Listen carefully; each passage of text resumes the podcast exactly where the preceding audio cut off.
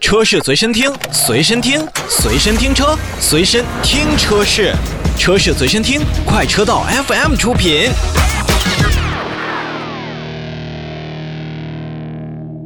欢迎收听《快车道新车来了》，我是赫儿。 Hello，大家好，我是洪城。大家好，老车。嗯，又给大家介绍上市新车了啊！最近上的是东风雪铁龙的 C3 XR，这个是一个改款车型。是这台车其实上市有一段时间了，对的因为前面一段时间新车上的比较多，我们就给积压下了。但嗯，是毕竟还是做了很多的改变嘛，所以今天我们在节目当中也拿出来跟大家说一说。嗯，新车的这个售价区间是九点四八万元到十一点五八万元，然后搭载了的是一点二 T 的涡轮增压和一点六升的自然吸气两款发动机，共四款车型。其实它呃一点六升的发动机是之前就有的，它这次是新增了一个一点二 T 的发动机。嗯，其实我对法系品牌，尤其是雪铁龙和标致啊，嗯，呃，喜欢雪铁龙要大于标致。为什么呢？为什么呢？你你你其说实不说止点他这么说，很多老师都这么说。说点小插曲吧。那年我记得是个夏天，那年的夏哎天，然后我是着急赶火 车讲故事呢啊，嗯赶火车往车站赶，正好还下着大雨，然后坐的是一辆富康，嗯，这个富康有点年头了。然后这个开车的司机过了一个水坑，压起了很多水。那过了水坑之后呢，这个发动机这个就熄火了，嗯我一下着急了。然后他跟我说：“哎，你别着急，你别着急，我打开那个机器盖儿，把那个擦一下就好了。”结果当时按照他那做的，就是不到一分钟，这车就又恢复正常，就开始走了。那什么问题呢？它应该就是因为我刚才说了年头久了，他说的可能就是这个溅起来的这个水，可能把这个里面的线路哪个可能弄成短路了。嗯他就把那个擦干了一下，哎，这车就又走了。就是我后来我就觉得这个车还真的是挺皮实的，嗯，皮实耐用，咱这么说啊，其实那那个时候富康那个时代的车，很多的师傅都算是修车能手，在他们眼里，其实那那个时候的车机械的成分还比较多，所以说大家伙自己动手能力也比较强，再加上出租车师傅啊，成天跟车打交道，还是有一些自己的小窍门的啊。嗯不过我们说回来，哎雪铁龙的 C3 XR 等于说最早在国内的上市的版本，我当时那个发布会我就去了。嗯然后这一回 C3 XR 做了一个改版，它把现在整个雪铁龙最新的这个矩形元素加入到了整个车型的设计风格当中。嗯比如说，你看前现的前保险杠，包括前进气格栅，包括车的侧面，包括车子里边的出风口，都采用了这种矩形，和它对那个天翼啊、云翼啊，就它们比较一致了哈。哎，是的，嗯然后内饰也采用了一些撞色的设计。其实说到这台车，我觉得对于咱们的消费者来说，咱们老百姓来讲，我觉得这个价格还是有一些冲击力的。1.2T 的发动机的话，可能在9万到11万的这个价格区间，你就能买得到嗯哦。然后里边儿它还多媒体，有这个九寸屏，嗯然后语音控制、Car Life，然后小车说实在的啊，短小精悍，而且还有一些法国车的它自己的这种设计的感觉。其实还是比较适合这种刚步入社会的，或者是就是在社会上刚起步的一些年轻人来选择的。第一嗯是它的价钱，第二是它的时尚感，然后再一个就是它的实用性。我觉得这款小车还是不错的。怎么说呢？就是呃，很多的现在年轻人对于这个车的一些品质，或者是呃这个法系的浪漫有一些感觉的朋友们，就可以关注一下这台车。嗯如果哦说你要是看高配置的话，那自主品牌真的是这个配置上面有很多高的。这车这车配置也也还可以啊，然后它把那个多媒体的系统升级至了九寸，然后再有一个我比较喜欢的就是有一个全景的天幕，当然虽然是不可开启的，但是你会觉得这个车整个的感觉就更加时尚通透了。嗯对，当初发布会的时候，我记着就是他们有强调这个全景天幕的作用。嗯就是让整个的视野更宽敞，看得更宽阔了，然后它给你带来的感觉也就好一些。而且它在内部空间上也做了一些自己的优化，在这样一台小车里边，把储物空间也很努力的在做大了一些。那关于雪铁龙的这款 C3 XR 改款车型，我们就先跟大家介绍到这儿啊。我们再来说一款改款车型吧，是2019款的科洛克。嗯，新车在配置上有一些升级。这个每次提到斯柯达的科洛克，就老让我想起了一款嗯非常著名的手枪嗯，奥地利的格洛克，啊，它叫格洛克是吗？对对，英文叫好像翻音译是 Glock clock 嗯 Block，啊，这个嗯 老让我想到这个枪，这个很多我估计玩这个这个手机上的这个什么刺激战场啊，这个朋友们应该知道啊，嗯，这个升级可以打到多少发子弹？四十多啊，二十多发，啊嗯，那个还带很强连的，射功能啊。嗯说回来啊，我们还是说这车，对，这个车打不了二十多发子弹，但是价钱呢可以这个不到二十万啊。嗯呐， 来，售价区间是十三万九千九到十八万七千四，嗯然后九款车型。这个刚刚我们也说了，它可能最大的变化就是在配置上有一些变化，比如升级了这个奔马智行互联系统，嗯然后尺寸呢也升级为了九英寸，嗯，会比之前呢看上去更大气一些。我有个问题啊，老车，说用过斑马吗？没有，啊，真那，没用过。我跟赫儿也都没用过。对，听的相对来说比较少，没没太用过。我觉得现在不论它叫斑马也好，或者其他家叫什么这种智慧出行啊，呃，都无所谓。好用就最行。根对对，归根到底，拿到我们的手里，拿到司机手里，第一它是要好用，第二个它不要给我们额外的增加一些负担。对，就是你你这个东西，你比如说说 CarPlay 为什么好用，大家都喜欢用，它就属于那种直连，就啪连上之后，我就我想该干嘛干对嘛，我想干嘛对干嘛，我该干嘛干嘛，什么都不影响。你不要再给额外让我去干这个、干那个。就像我点开网页，我就要看这条新闻，你别弹出个二级页来，让我再往下去点，那嗯我不喜欢。行，对哪天试试斑马，看看有没有达到你这个量级啊。嗯嗯。啊、行，咱们克洛克就跟大家说到这吧。啊，嗯，休息一我下们休。息一下，一会儿回来。车是随身听，随身听，随身听车，随身听车是，车是随身听，快车道 FM 出品。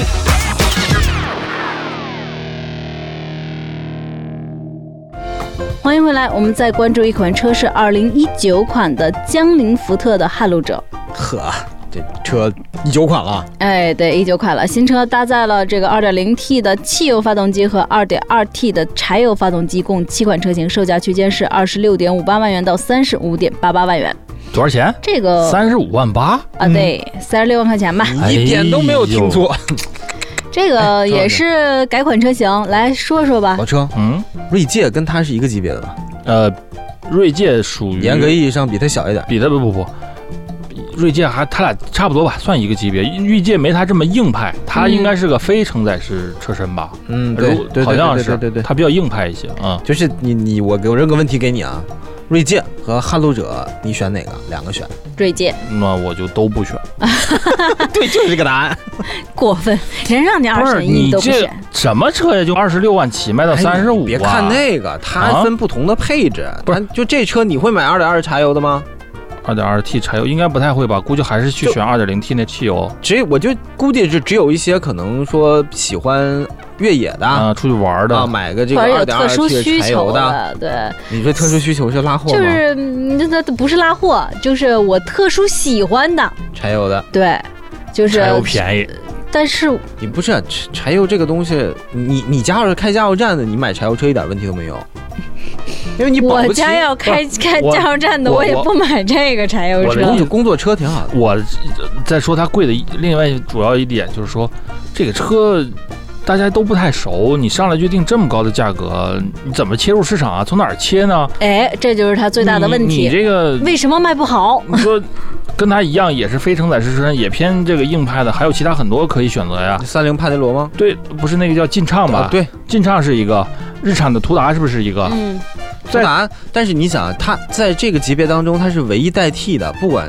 这二点零 T 的汽油机还是啊行的。就啊退而求其次，我甚至都可以选皮卡呀。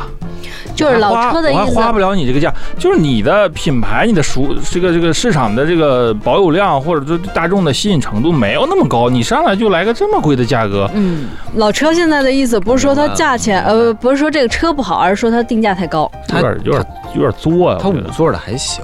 五座的是啊哦二从二十六万到三十一万，这你这七座的就你哎三十二万。你经常问我，你说说这价格要是给你，你你会买这样的一个车吗？我不喜欢福特，你不用 问我，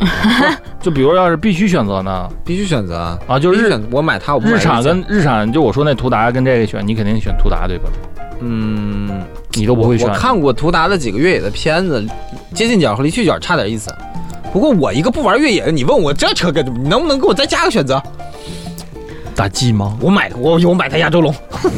来吧，所以这个车呢，我们就先跟大家做一个这个简单、哎简单的介绍，哎哎哎然后毕竟我是觉得嗯最重要的是跟大家说一下，它会有一些金融的福利，比是的如说推出了二十四期的零利率，然后这是两万元的现金贴息贴息啊、最高一万五五千元的一个补贴置换，一万五啊，对，然后。购车呢，就送八千元的一个装潢礼包，因为我也不知道它这装潢礼包包含什么啊，以及老车主介绍续购赠送一千四百元的 SSP 的保养套餐。哎，我还跟你真就说了，我觉得买福特的车型的很多朋友是愿意加一些装潢的，嗯，所以说有这个补贴还是那你要看这个装潢礼包它到底呃这个含量有多大，你懂我意思吧？在装潢界呢，审美是有区隔的，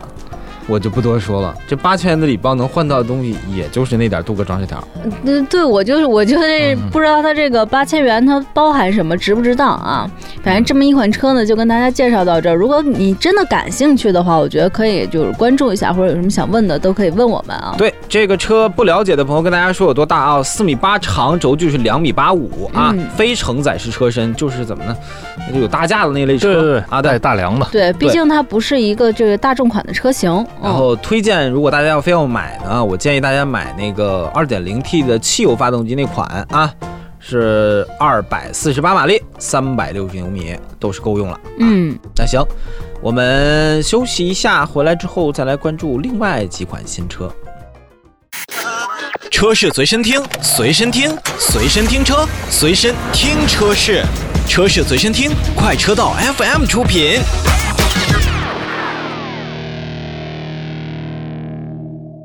嗯，欢迎回来，我们来关注江铃集团新能源发布了全新的品牌，叫易车易智汽车。我第一反应也看着一车汽车，对，这听起来怎么像一平台呀、这而个且 而哎且我跟你讲，你要看那 logo 跟这个也有点意思，是吧？这个就嗯蓝蓝那的，嗯。对，逸致汽车啊，哎，江铃最近动作挺多呀，你看江铃福特的这个探路探路者啊嗯啊更新了 update 了，然后这又出了一个这个电动车，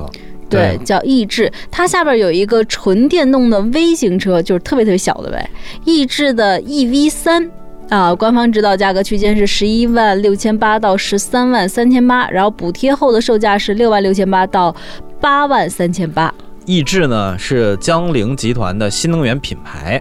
然后逸致的这个 EV 三呢是第一款车，人家定位直接切进来就是走那种微型车是吧？嗯，小的，然后续航综合续航说能达到三百公里，嗯，对我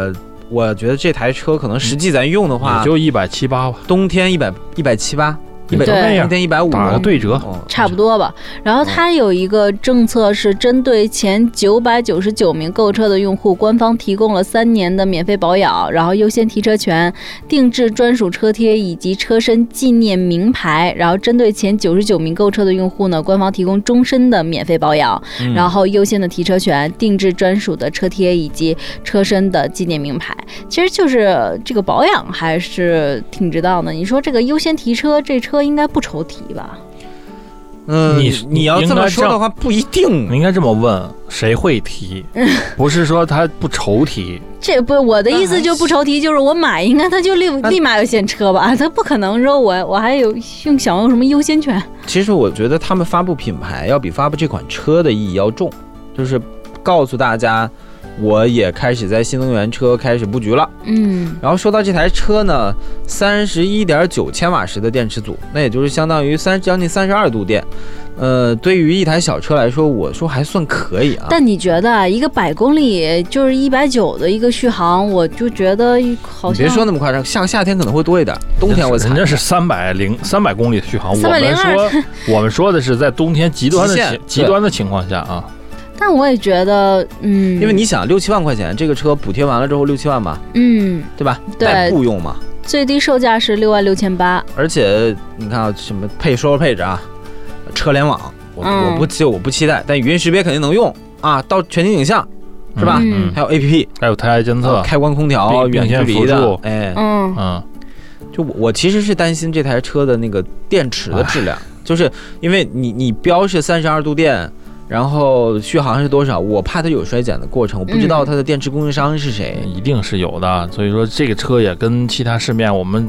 大家都知道，比如说知豆，嗯，比如说更小的北汽的那那几款比较小的，也是紧凑型的这种纯电还有的小小车，明，哦哎，小明应该比他大点儿小鹏吧啊，对不起，小鹏，呃你这把我弄的小鹏都不知嗯对，道怎么接了。我小我我我突然在想鹏出出门右转进超市拿一瓶，爱七的处理器 都不处理不过来，我的天呐！对小鹏，但告 我诉老弄嗯弄混，你知道吧？但啊这告小诉明大小家鹏吧，就一个新的一个微型电动车，六七万的价格代步，然后具体好坏呢，我们没摸到。但整体看过来还挺小巧的一款车，您可以去感受一下。啊嗯，最后剩点时间，我们说一嘴野马的全新的小型的 SUV 博骏，然后一点五升跟一点五 T 两种动力，售价是五万七千八到八万九千八一个售价，也是一款新车。说到这台车呀，我们要把思绪拉到两年前的上海国际车展上。嗯，一晃，今年的国际车展都已经要开幕了，它终于把这款车量产了。对，其实当时的上不容海易车展上，它是作为野马 T 六零的模型车去展示的。这款车的上市呢，我觉得还是也是跟它的电动版要带出来嗯，这个感觉。野马的 EC 六零，嗯，因为啊同期上市了嘛，两款车，然后补贴后的统一售价是十五万九千八到十八万九千八。嗯，野马这个品牌其实这两年动作不太多，你看它传统的燃油车推的都这么慢，然后这又又带了一台电动车，我不知道你们是怎么看待说一个车型出来之后，它的电动版也跟着一起带出来了。挺好的，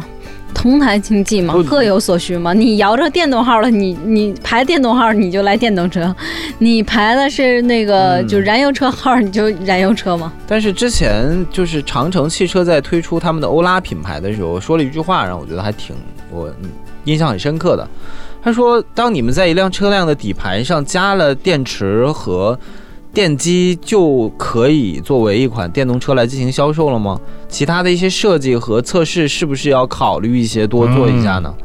所以其实这对就是，然后他说去我们我们做电动车都是要从始开始研发，我们不做油改电。当然其，实这句话说的，我当时我思考了很多。我觉得这个啊，可能是每个企业它所走的路，还有它的产品定位不一样。因为欧拉它标榜的是一个更高大上的这么一个，就是往上行的这么一个品牌。那野马相对来说，它可能的这个，你包括它的定价，它可能的用户群体它就不一样，嗯嗯所以你不能用。就是我不能说用太高的标准去要求它，但是你不能就是等于说那你得应该有一些社会责任，或者这个说倒是这个这个操守职业操守在里面，这个倒你是不能说但是我咱们这么说啊，咱们也没看过人家造车的过程，你不能直接就说人家没有职业操守，就就啊，我没说只我对吧我说思考，我觉得这可以引起思考，但你不能说人家车就怎么怎么样，我觉得这个有这点不客个观。也谈不上，我觉得从它的这个车型上来看，反正从目前就我看我看们吧看到它不的区隔呢，不不不不推荐。就是个换挡旋钮，嗯，区隔是换挡旋钮，然后应该是在发动机舱里边有电机，空间的合理布局，包括重心的把握，这两点我觉得可能不会做得那么细致。但嗯这台车啊，我跟大家说说多大啊，轴距两米五，长四米五。当然车也不大，可能也不牵扯到重心这么多乱七八糟的事儿。而且这台车相对来说续航也会长一点儿，因为它能装电池的地方比较多嘛。综合续航据说能达到四百六十公里，